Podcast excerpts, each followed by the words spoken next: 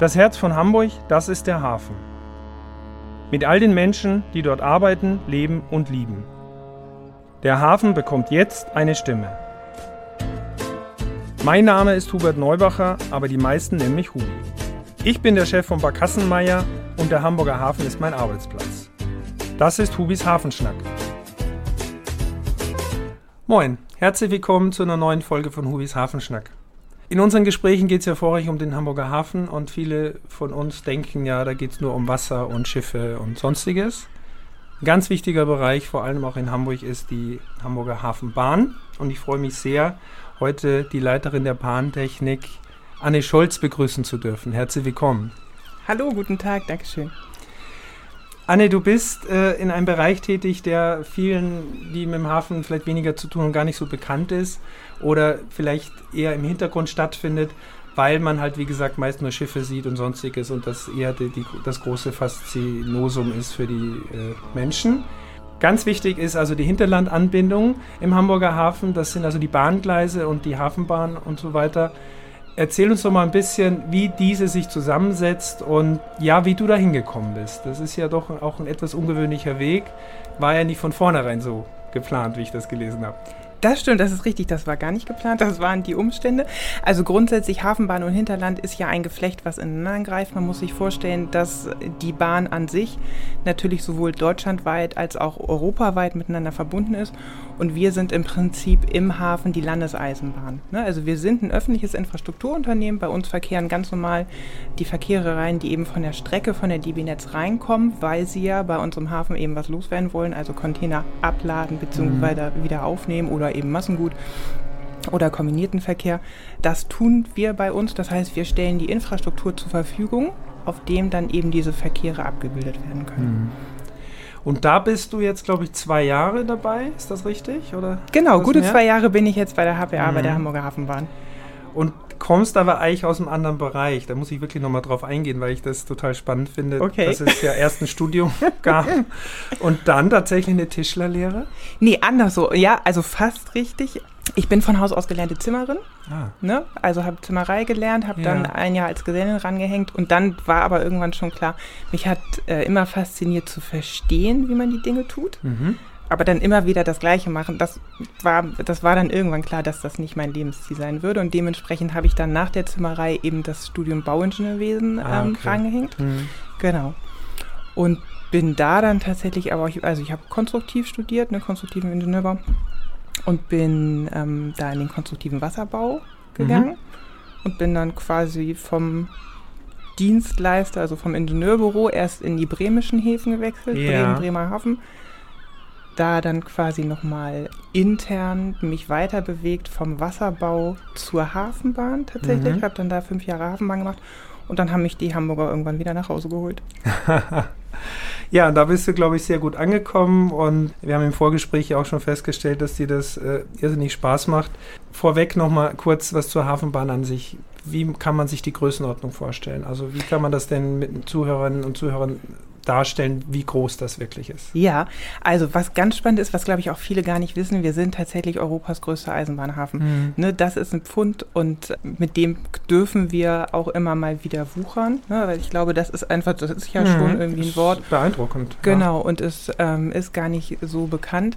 Das hat einmal damit zu tun, dass Hamburg an sich ja nun schon Nummer drei in Europa ist und dann wiederum damit zu tun, dass wir einen doch sehr hohen Anteil im Modus Split auf der Eisenbahn abwickeln. Ne? Mhm. Wir liegen in, in Hamburg im Modus Split zwischen 46 und 50 Prozent, je nachdem, ob man nur die Container anguckt oder den Gesamtanschluss.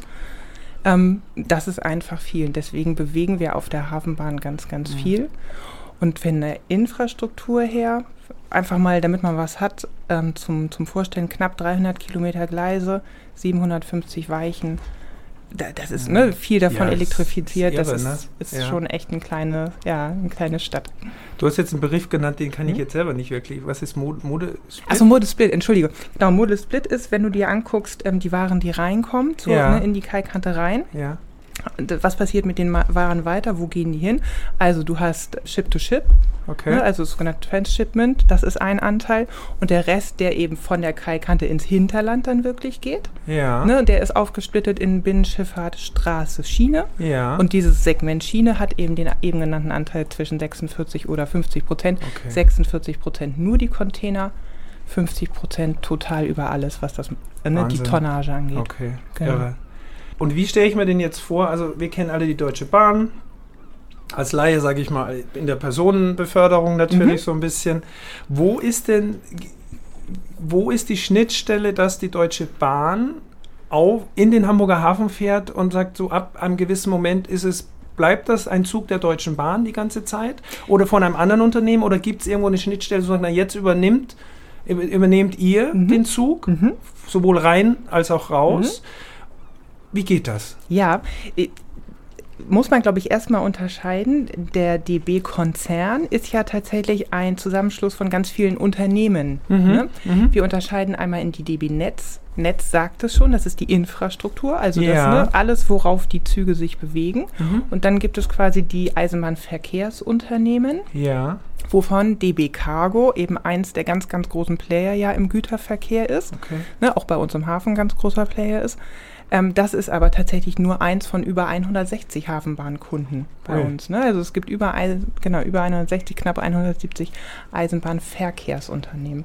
So, und all die bringen eben ihre Züge in den Hafen rein oder holen sie raus, ja. bringen sie in die Abstellung und danach werden sie weiter rangiert zur Terminalkante.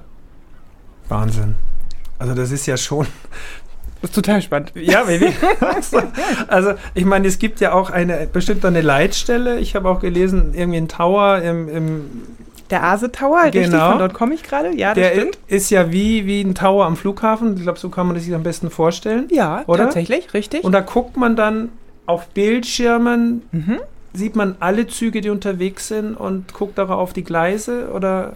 Ja, also es ist tatsächlich so, wir, ähm, das ist eben ein großes Stellwerk, das größte Stellwerk mhm. am Hafen. Wir haben tatsächlich insgesamt acht Stellwerke. Wir okay. haben unterschiedliche ähm, Bezirke und in den Bezirken auch nochmal Unterbezirke sozusagen. Und da hängt eine bestimmte Stellwerkstechnik dran. Das sind auch unterschiedliche Techniken, ne, je nachdem, welchem Zeitalter sie gerade zugehören. Wir haben ganz moderne elektronische Stellwerke, wir haben aber auch alte Relaisstellwerke. Und das ist richtig, ne, der Ase Tower, das ist so ein ganz beeindruckendes, genau. schönes Gebäude. Und mhm. da oben sitzen sie tatsächlich auch ähm, zu dritt, die Fahrdienstleiter, und haben ganz schönen Blick über okay. den Bereich Ase. Und jetzt stelle ich mir ja vor, ich kenne die großen Containerschiffe natürlich aus der Hafenrundfahrt heraus. Man freut sich über die riesen Schiffe und ist ganz beeindruckt. Jetzt sind da diese vielen Container drauf und die werden dann an Land gesetzt. Teilweise ja direkt auf die Züge, richtig? Oder werden die alle von Van Carriern erstmal runtergeholt und dann verteilt? Also meine Frage mhm. soll dahin gehen, ab wann weißt du oder wisst ihr in eurem Bereich, welcher Container jetzt wo drauf geht und wo der dann hingeht? Oder ist das, das, das ist eine total spannende Frage. Das ist super. Da ja, ist haben wir vorhin erst drüber diskutiert. Das ist natürlich, also am liebsten würden wir ja schon sofort, ne, wenn der Container auf die Kaikante gesetzt wird, wissen, wo kommen die hin. Ja. Die sind ja dann aber erstmal im Bereich des Terminals. Ja, so. Okay. Da sind wir im Moment noch blind, weil wir mit dem Container an sich ja gar keine Vertragsbeziehung haben. Ne? Wir haben mit dem Eisenbahnverkehrsunternehmen, das die mhm. Lok hat, das nachher den Wagen zieht, okay. auf dem der Container steht, eine, ne, eine Vertragsbeziehung, so das ist das Spannende. Ja. Aber das, du hast richtig, ne? also dieses Thema Dateninformation, ne? wann kommt welche Ware wohin und wann, also wann soll die da sein ja. und wann soll der nächste Schritt wo erreicht sein. Das ist für uns ein ganz wichtiges Dispositionsmerkmal. Ja. Insofern versuchen wir in diesen Themen natürlich immer voranzukommen. Okay. Zu der ersten Frage, es ist in der Regel so, dass die Container abgeladen werden, dann kommen sie erstmal in eine Zwischenabstellung und dann wird erst ne, ähm, zusortiert, kommen die zum LKW oder kommen die mhm. zum, zur Bahn und dann werden sie da abgeholt. Und auch für die Terminals, habe ich heute gerade gelernt, ist es eine ganz wichtige Information, eigentlich schon zu wissen, Mensch, dieser Container soll ja eigentlich nachher auf den Stapel den von den LKWs ja. ne, oder den von den Zügen. So, okay. Ne, also es ist, ja, es ist komplex. Ist ja nur ein Zusatzbereich wahrscheinlich für dich, der sehr spannend ist. Also für mich klingt das mhm. auch total spannend. Es, so. Ja. Kann man, auch wenn es der Parallelbereich ist, sind schon mal Container tatsächlich wo ganz falsch gelandet, also auf dem falschen Zug und nicht, ich sag mal in München, sondern sonst irgendwo? Gibt es sowas? Mm, wahrscheinlich also, nicht. Also ne? ja, sagen wir, das damals in grauer Vorzeit, als ich noch beim bei, dem, bei dem benachbarten Hafen da drüben ja, war, ja. Genau, hatten wir ja mal, es gab mal zwei, drei Jahre oder ein, zwei Jahre so doch relativ starke Sturmereignisse. Mhm, ne? Und ja. das hatte zum Teil so heftige Auswirkungen, dass wirklich wochenlang die Züge ja hinten anhingen, weil ja, sie einfach nicht durchkamen ja. und dann irgendwo, dann müssen die in die Zwischenabstellung, dann müssen die Lokführer in die Ruhezeiten reingehen, ne? dann mhm. wird die mhm. Lok abgespannt oder äh, ne, das Personal muss disponiert werden und dann ja. vertrudelt sich das so alles. Und da gab es zumindest Gerüchte, dass nicht mehr hundertprozentig klar wäre, wo jetzt irgendwas gelandet Gut. sei. Man kann sich ja sowieso nur wundern, dass das funktioniert. Also deshalb, die totale Aufklärung werden wir jetzt hier nicht schaffen, so in der Zeit dennoch die Frage, jetzt hatten wir ja die Krisenzeit hinter uns, mehr oder weniger. Mhm. Äh, da sind ja ganz viele Containerschiffe im, äh, staumäßig quasi angekommen. Mhm. Das heißt, ihr, das hat ja auch einen Einfluss auf deine Arbeit und auf die, die Hafentechnik und den Ablauf, wenn plötzlich mehr Containerschiffe kommen, mhm. wenn mehr zu tun ist. Mhm. Weiteres auch, ich sag mal, wenn eine Katwig-Brücke vielleicht doch mhm. mal ein kleines Problem hat mhm. für nur zwei Tage, wie auch immer. Das sind doch Dinge, die muss man doch dann handeln. Die, genau, die müssen gehandelt werden. Auf jeden Fall, die werden im sogenannten ähm, Betrieb ja gehandelt. Also mhm. wir haben ähm, Personale von der DB Netz quasi eingekauft oder okay. gemietet. Ne? Die besetzen bei uns tatsächlich die Stellwerke mhm. und machen genau das. Ne? Die Disponenten und die Fahrdienstleiter okay. ähm, sitzen da oben und regeln das. Und das ist absolut richtig. Es sind mehrstufige Verfahren. Ne? Es gibt ähm, unterschiedliche Stufen quasi des Eingriffes, äh, die wir dann nach und nach abstimmen und eben tendenziell auch eingreifen. Das heißt, es gibt äh, zum Beispiel, ne, wenn bei uns der Hafen vollgelaufen ist, aufgrund genau solcher Strukturen, die Schiffsanläufe passen nicht mehr oder ja. es gibt Sturmereignisse und die mhm. ähm, oder Baustellen, ne, die Ströme sind quasi verlangsamt, dann gibt es unterschiedliche Abstimmungsverfahren mit den Zentralen quasi bei der, bei der DB Netz, wo wir in die Abstimmung gehen und sagen, Mensch, ne, können wir den Zug annehmen, könnt ihr den Zug annehmen, ne, der Austausch wird eben dann stärker gesteuert. Na klar. Wahnsinn. Also es ist wirklich faszinierend. Also ich mhm. glaube, das interessiert auch wirklich alle, die jetzt zuhören, hoffentlich. Ich hoffe. naja, weil es muss ja auch wirklich minutiös funktionieren. Ne? Ich meine, da ist ja Zeit sehr viel Geld. Ja, das stimmt, das ist richtig. Wobei es tatsächlich so ist, es, also das wäre natürlich der Idealzustand. Ne? Ein Zug kommt zum Beispiel aus Prag rein, äh, ne, fährt bei uns ein, die Lok spannt ab, diese Lok ne, kommt vor, bringt die Wagenpark, sortiert sie auseinander oder im besten Fall ist es ein ganz Zug Sorten rein für ein Terminal, zack, fährt sofort durch zum Terminal und dann war es das. Ne? Und mhm. dann haben die da ihr Ladefenster vier Stunden alle Container runter, die zack wieder rauf und alles wieder retour. Das funktioniert natürlich so nicht. Das heißt, unsere Infrastruktur ist ja unter anderem auch so groß, weil wir ähm, für den, also im Prinzip sind wir ja der Warteraum.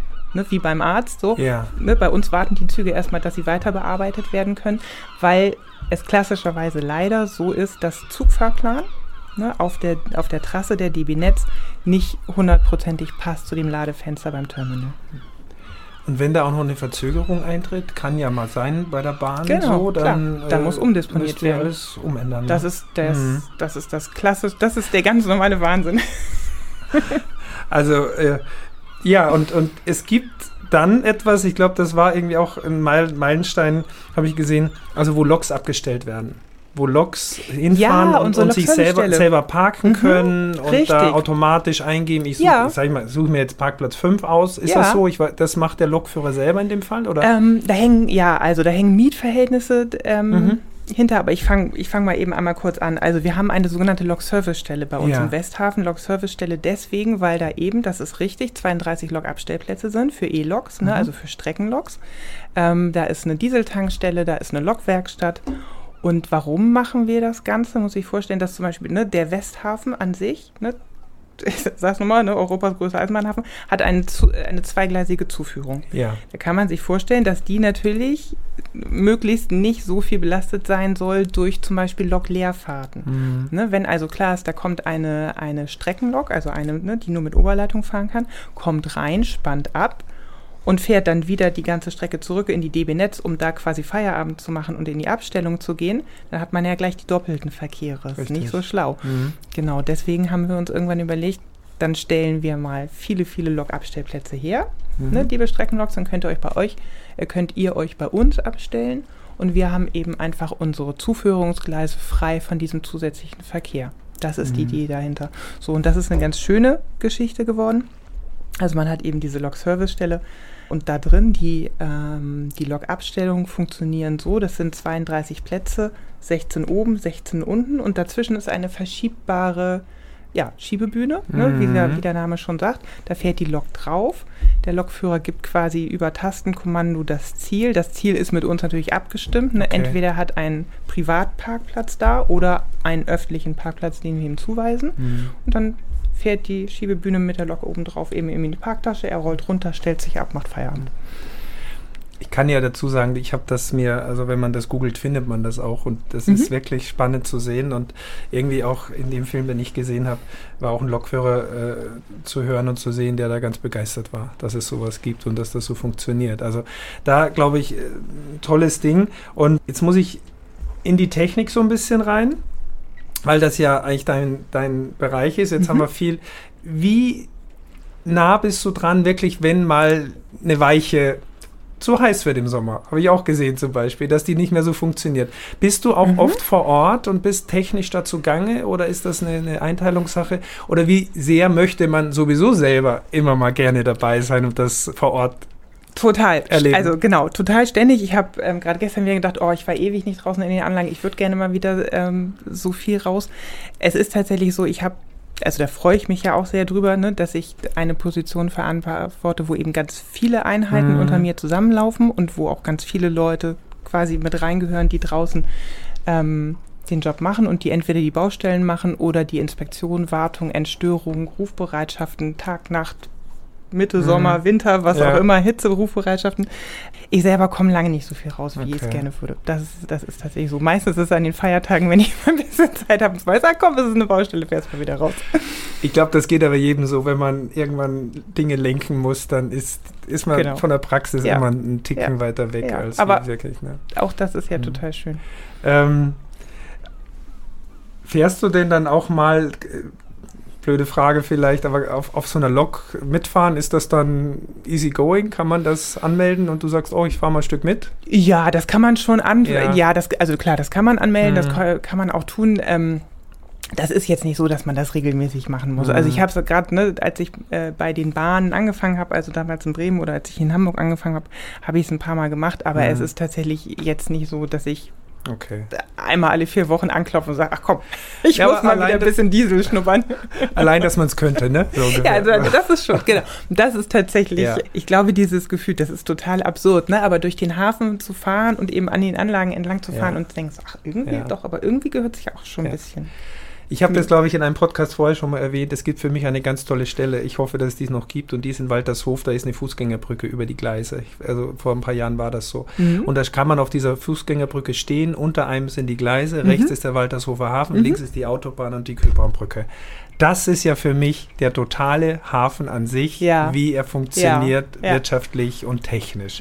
Also das kann ich nur jedem mal empfehlen, wenn man das machen, erleben möchte, muss man sich auf diese Brücke stellen, weil wenn da wirklich sich alles bewegt, ist es ein großes Erlebnis. Das stimmt, das ist richtig. Und die Köberbrücke ist ja auch gleich nebendran, also auch, genau. ne, wenn man da jetzt genau. nicht gerade zu Fuß irgendwie die Zeit hat, aber genau. ich glaube, jeder genießt es, ne, jedes Mal wieder aufs Neue über den Köbern zu fahren. Ganz genau. Ja. Liebe Anne, wir sind kurz äh, vorm Ende. Ich möchte dann trotzdem Nein. mal überleiten.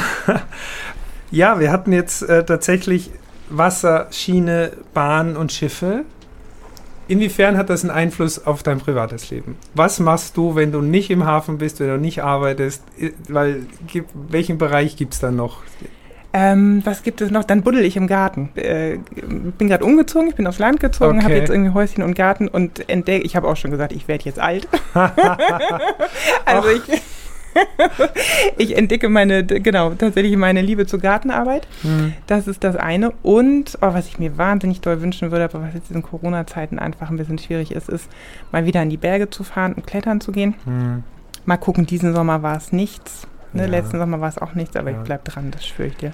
Das kommt in jedem Fall wieder und wir hatten das vorhin ja auch. Ich als Österreicher, ich kann das nur nachempfinden. Ja, wobei du, glaube ich, Extremklettern machst, wie ich gehört habe. Das mache ich natürlich nicht. Also ich wandere gern und so weiter. Ich würde abschließend eine Empfehlung aussprechen. Also solltest du mal ein neues Gebiet erschließen wollen, dann fahr gerne in die Obersteiermark, ins Enstal, an den Dachstein. Das ist ein wunderbares Klettergebiet. Wird dir gefallen und da kann ich auch noch ein paar Tipps geben, wenn es dann soweit ist. Wir sprechen. genau. Liebe Anne, es war ganz großartig. Wir haben viele Dinge angesprochen angesprochen, noch nicht alles. Wahrscheinlich müssen wir irgendwann eine zweite Folge machen, keine Ahnung. Vielen, vielen Dank für diesen Einblick und dass du hier warst und toi, toi, toi weiterhin bei deinem Job. Ganz, ganz gerne. Vielen lieben Dank. Ahoi, bis bald. Tschüss. Dieser Podcast ist eine Produktion der Gute-Leute-Fabrik in Kooperation mit der Szene Hamburg, der Hamburger Morgenpost, Port of Hamburg und 917XFM.